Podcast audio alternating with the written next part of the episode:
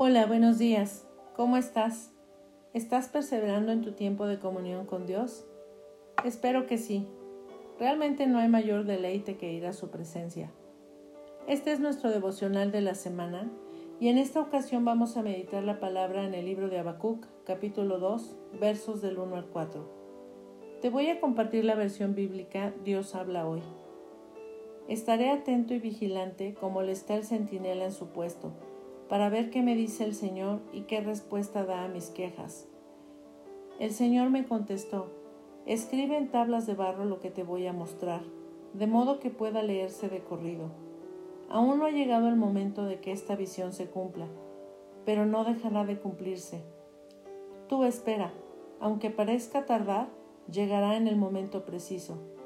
Escribe que los malvados son orgullosos, pero los justos vivirán por su fidelidad a Dios. Lo primero que el profeta Habacuc nos enseña es que Dios tiene la respuesta a todas nuestras dudas e inquietudes, incluso nuestras quejas. No hay alguien más que pueda traer paz y claridad a nuestra vida. Segundo, Habacuc nos muestra que para escuchar la voz de Dios es necesario tener disposición y un enorme deseo por obedecer a nuestro Padre. Para ello requerimos de un tiempo a solas con Él. Tercero, es necesario afinar nuestro oído para ver lo que nos dice Dios. Aquí quiero detenerme un momento para hacer énfasis en el verso 1, ver qué me dice el Señor y qué respuesta da a mis quejas.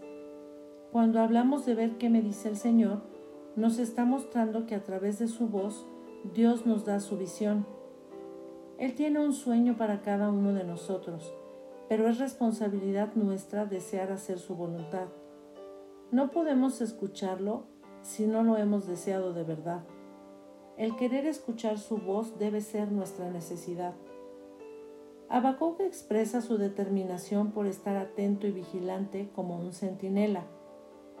Así nosotros debiéramos estar cada día atentos y vigilantes a seguir su voz. Se trata de tener una conversación permanente en la que no solo hablemos, sino que también nos concentremos en escucharlo. En este pasaje Dios le dice al profeta que escriba, y así deberíamos hacer nosotros cuando Dios nos habla. Escribir lo que nos comunica, por ejemplo, en un diario espiritual o en una libreta de notas. Invertir tiempo y esfuerzo en nuestra relación con Dios para conocerlo y llenarnos de su presencia es necesario para alcanzar nuestro propósito. Recuerda, Dios quiere encontrarse contigo y conmigo en la medida que lo buscamos y nos disciplinamos para ir a su presencia, podemos escucharlo, porque Dios habla con quien realmente lo busca. Y si lo buscamos de todo nuestro corazón, Él cambia nuestra vida. Deja que la voz de Dios sea visible en tu vida y después escribe. No te confíes a tu buena memoria. Y ya que hayas escrito, Esfuérzate en compartir las bondades de Dios con todo aquel que papá te ponga en tu camino. Es mi oración que tu relación con Dios sea más cercana y profunda cada día. Hasta la próxima. Que Dios te bendiga.